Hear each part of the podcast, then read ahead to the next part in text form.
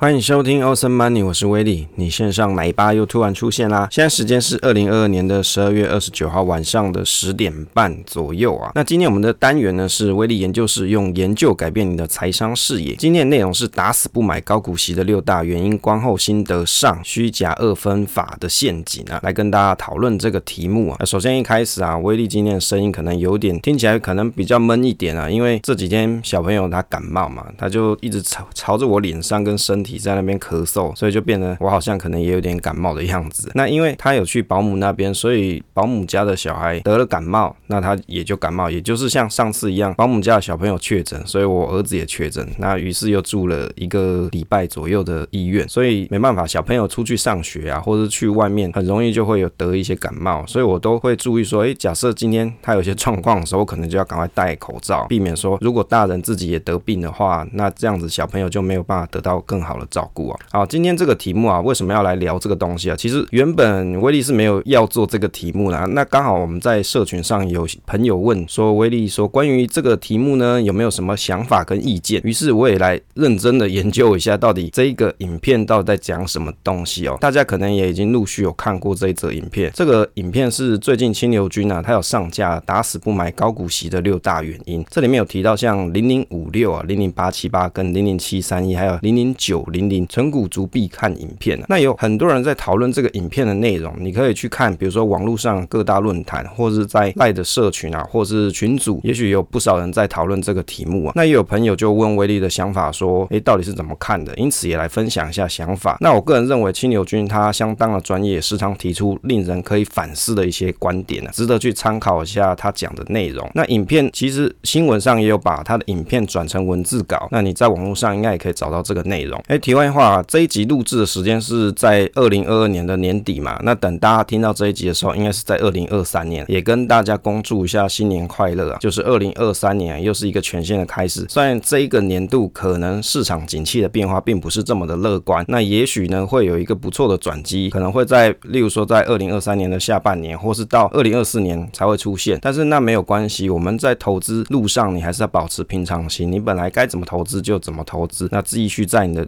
投资路上。继续努力啊！好，在他的这个影片里面啊，主要有提到他有六点不买高股息的原因。那我觉得这个东西蛮有意思的。如果你正在做高股息相关 ETF 的投资，甚至你是买个股关于高股息相关的个股的话，那我觉得他所提的一些论点，你是可以参考一下。当然啊，我们看别人讲述的东西的时候，一定要去反思。你可以去思考说，你看完或是听完他的想法之后，你有什么意见跟观点？那你也可以汇整一下你自己的心得。我相信这个帮助你在投资的。路上会更加的稳健一些，因为有时候我们看东西是很容易会有一些偏见，或者是你看东西的观点是比较狭窄的。这时候你去适时的去听跟你意见可能不是这么一样的人的想法，或者是你多听别人的想法，可能会让你自己的观点更加的多元一点。其中他所提到的六点是哪六点呢？第一个是没有较高的报酬预期，第二个是股息要缴更多的税金，也就是有内扣成本的费用，第三个是高股息它不是有效的选股因子，第四个高股息组合。投资啊，它不具有成长性，也就是这种投资组合其实没有什么成长性的意思。第五个是高股息有更大的风险，第六个是不利退休后的提领。大概有这六个题目，但是呢，这六点可能一集内容没办法跟大家分享完，可能会分成两集的内容跟大家做讲述啊。第一个就是他提到说不买高股息的原因啊，第一个论点是在讲说没有比较高的报酬预期啊，这个东西到底在讲什么东西啊？他的观点是在于说，从过去。市值型加权的 ETF vs 高股息 ETF 回测来比较，也就是你去买一些，比如说市值型加权的 ETF 跟高股息的 ETF，你可以去做一些回测啊，去看看，那就通常可能会发现说，例如你去观察长期的零零五零的绩效好于零零五六，因此没有较高的预期报酬。既然没有比较好成绩，你又何必买呢？当然这边的长期啊，就是见仁见智的。有人他的长期是要定义十年以上嘛，有的人认为说，哎，我三年就很长期，所以他其实没有这样定义。我想他有取的一段。区间认为说，看起来市值型加权的 ETF 的零零五零是比零零五六来的好。我想这也是大部分你在网络上论坛听到的论点，大概都是这样。所以啊，关于这个论点，他认为投资股票选择报酬率高的就对了。当然，选有较高预期报酬的标的来投资才是正解，这是他认知跟认为，也就是他想跟大家传达的精神嘛。因为高股息或是高值利率的股票，它的报酬率跟低值利率的股票一模一样，但又因为配息的关系要缴税，因此预期的报酬率没有市值型的 ETF 来得高，所以啊，他不太想要投资这样子的一个标的。哎，这听起来其实蛮有符合逻辑的嘛，因为通常如果要配息的标的的话，这种要配息的 ETF，它往往会比较高的内扣成本嘛，这是可以理解的。这里啊，威力想到一件事情是关于虚假二分法的迷思啊，这个观点就好像每个人的投资生涯都是二分法，或者是你做一些投资决策的时候都是二分法，要么你就是市值型 ETF，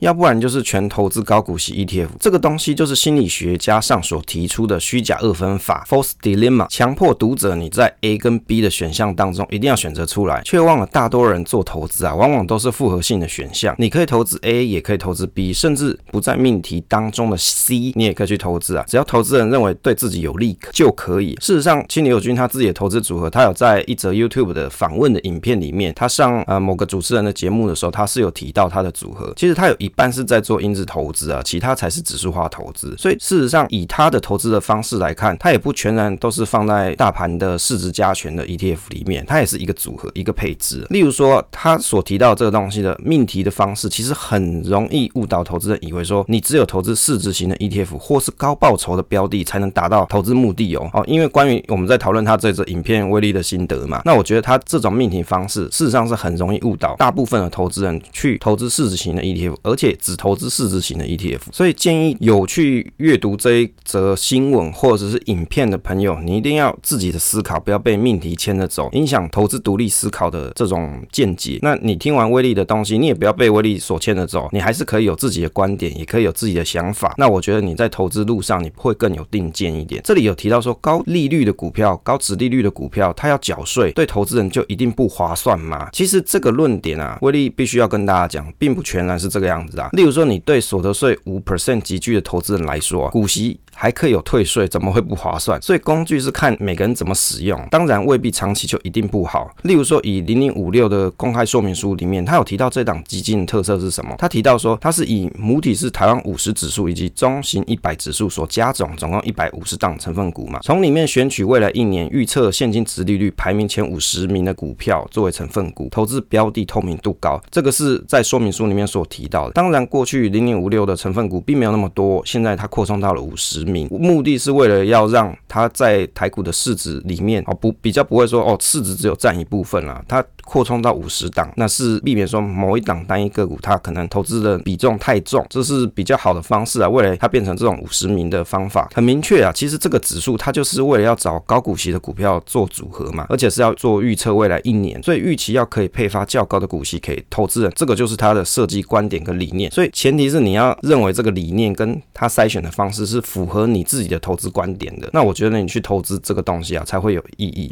所以他在这个特色里面，什么时候跟你讲到？说他是以追求较高的报酬率，好像也没有讲到嘛。那但是很多人就在那边讨论说啊，零零五六的报酬率是比较低的。那我觉得就是你所使用错工具了。当然这个东西威力在过去的集数或是文章都有跟大家做分享过。这里啊提到一点，假设有一档以台湾股票标的为内容的共同型基金哦。今天它有 A 类型不配息，B 类型会配息。那 B 类型每年配五 percent 的股息。假设你分别投资一百万，就是你在 A 类型跟 B 类型，你分别各投资一百万。第一年后报酬率假设都是十 percent，那 A 类型变成一百一十万，那 B 类型也是一百一十万。但是呢，它要扣掉五 percent 的股息，因此啊，配息它是算已实现的获利，也就是五万元啊，未实现的获利也是五万元啊。既然都是同一档基金，总报酬率理论上是一样的啊。假设两者的内扣费用在相同的情况底下。反而对五 percent 所得税集聚的投资人来说啊，B 类型还有机会得到退税啊？怎么算呢？就是五 percent 减到八点五趴嘛，等于负三点五 percent，也就是五万乘以三点五 percent，也就是一千七百五十元。而 A 类型啊，因为不配息啊，不会有股利扣抵税额，自然不会有退税啊。威力在过去的集数跟文章内容有做了一篇，是在讲说所得税怎么算，存股族的股息规划。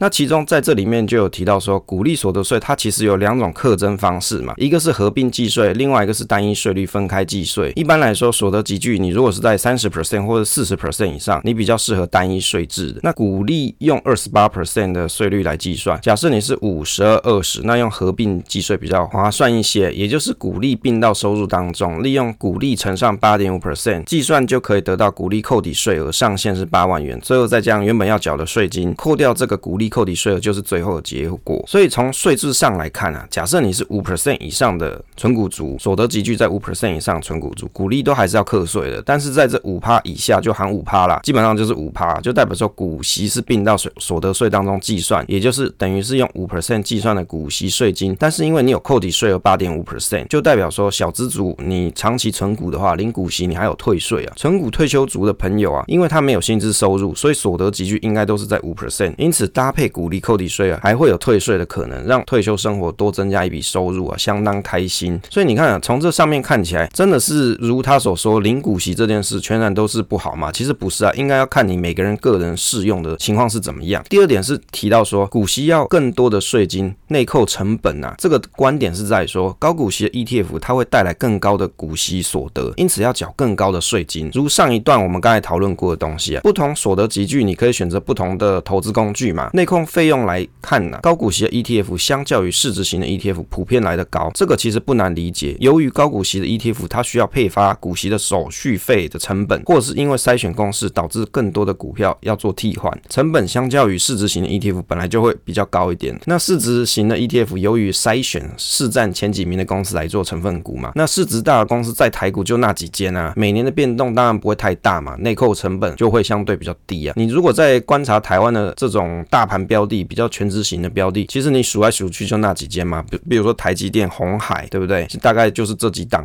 每年就是这几档嘛。那也就是只有排在五十名啊、四十九名，或是五十一、五十二的市值型的这种市值比较大的这种公司，有机会是轮替的，就代表其实每年啊，它要变动成分比例就不会太大。但是如果像是你有要去筛选，比如说高股息的个股的话，或者是高殖利率的个股的话，那你有一些筛选的公式，那也就是你会有比较频繁的轮动啊。当然，像零零五六可能就还好，那像零零九零零，它替换的速度就更快了。所以并不是所有的高股息，它的成本费用都一定都很高，那也有相对比较低的，也有相对比较高的，就看你的需求跟你希望的设计目的是怎么样。但是啊，其实大家不要忘记的是，因为啊，因为投资人他本来就不想要卖股，想要得到现金流，强迫性的每年实现获利，因此付出比较高的成本本来就属于合理。这个其实并不是一个缺点哦，而是投资需要付出的代价。关于这个东西，其实威力每次哦想到这个东西就觉得很奇怪。例如说，有很多人就会在吵说啊，美国的 ETF 多么的便宜，我用美国券商去买就很好啊。那你看内控超低的，你买 Vanguard 都超低啊。那你为什么要在台湾用付委托去买，还要缴这个手续费嘛，对不对？或者是你要为什么要在台股去买 ETF？比如说连接 SP 五百的零零六四六嘛，或者是其他的这种美股的 ETF，那甚至是债券基金这一些东西，那为什么你要去用台股的方法去买，或者是你要用付委托的方式去买？你不觉得很贵吗？为什么不直接开美股付委托？其实这个观点跟你要买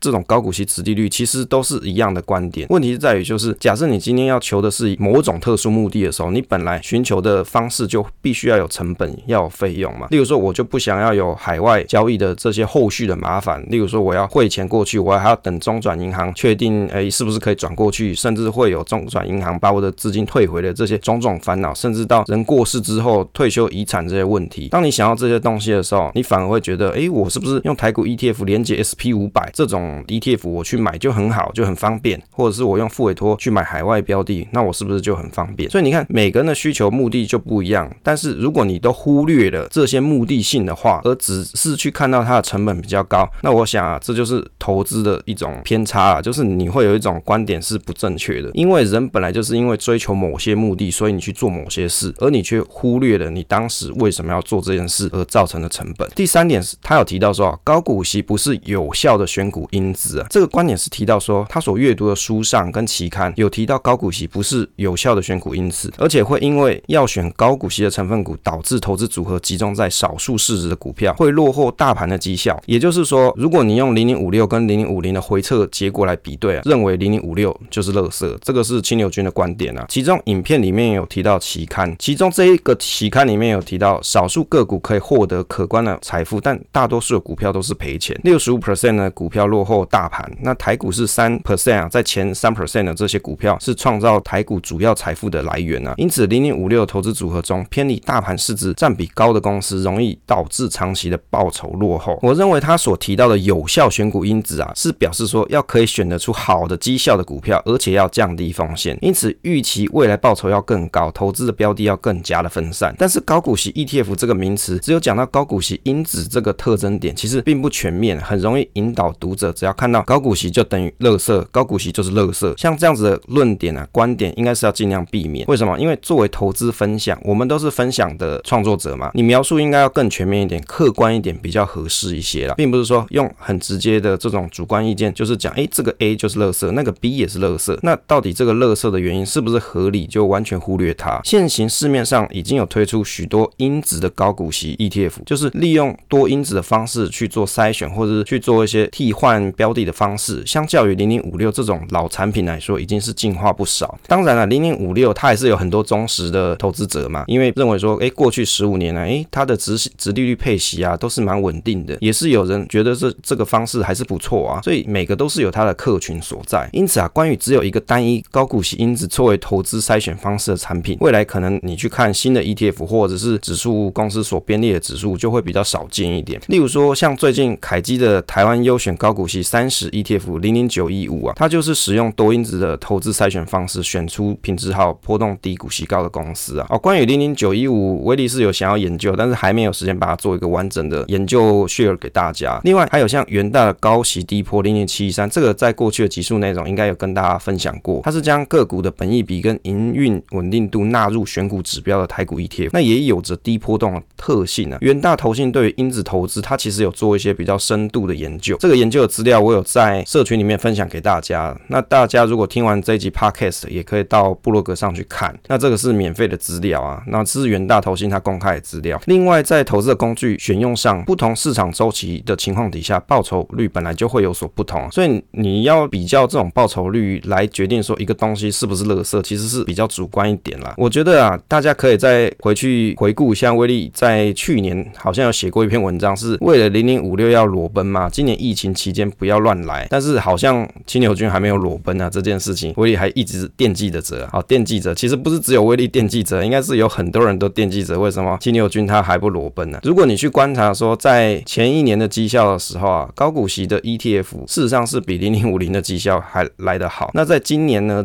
二零二二年更是如此啊。哦，可能有会有一些版友或者是读者就会认为说啊，威利只看这两年，实在是不客观，应该要去看个什么十年回测绩效。当然，你也可以去看十年回测绩效，但是我必须给得跟你说，你在投做投资回测的时候，通常比较近距离的时间发生的事情的数据啊，是比较有参考价值的。你也可以去回测很久很久以前的东西，问题是回测很久很久的东西跟现在的时空背景往往都有一些偏差。像以前没有 QE 的时代，没有像疫情后这种 QE 的时代，那你要怎么去用当年的回测资料来去看这些东西？而且你在不同历史的时间区间，本来零零五零跟零零五六都各有绩效好的时候，也有比较不好的时候，所以你要用这种东西来去判断说哪一个东西是好，哪一个是坏，是比较主观一些啦。而事实上，零零五零跟零零五六在本来的设计的特色跟它的指数编列方式里面，从来都没有强调说他们是以追求高报酬率为主的设计方法哦。反而你去看零零五六，它本来就是强调说它是要做领股息嘛，你你要有高股息，预测未来一年的股息较高的公司来做排名嘛，这个才是它的目的啊。而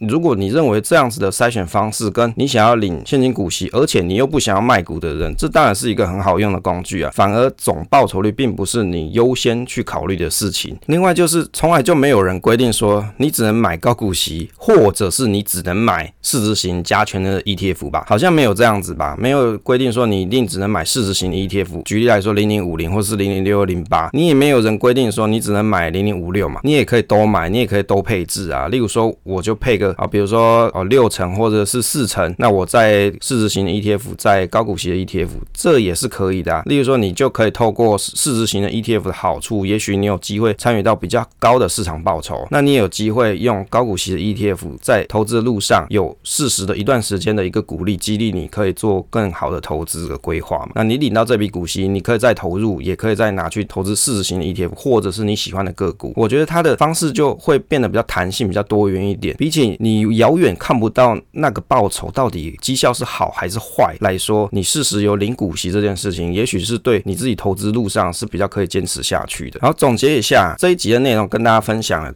不要买高股息的原因有六点的前三点：没有较高的报酬预期；第二个是股息要更多的税金哦，内扣成本嘛；第三个是高股息不是有效的选股因子。大概有跟大家分。分享了这几个论点嘛。所以第一个论点是关于说没有较高的报酬预期，这个东西本来就是看你使用这个工具的目的到底是什么。零股息未必就是对你个人的税负来说是不好的事情，也许你还有退税呢。所以要看你自己的所得集聚到底是怎么样子。那高股息的 ETF，它比起市值型的 ETF 来说，它有比较高的内扣成本，那没错，因为你要有达到现金流的目的，又不要卖股的话，当然这个成本就是你必须要接受的。第三个就是高股息不是有效的选股因子，绩效好本来就不在。举例来说，零零五六这档 ETF 它里面所要强调的内容，所以如果你一直要提到说，诶，高股息不是有效选股因子，我想这也不是一个比较客观的方式。应该是讲说，高股息它并不是一个达到绩效最好的方式。那我觉得这样讲可能会比较客观一点。好，因为时间关系啊，这一集就跟大家分享到这边啊。喜欢这个节目的朋友啊，不要忘记可以分享给朋友收听，也可以多多跟威力互动，分享总是单纯的快乐。期待下一次再见。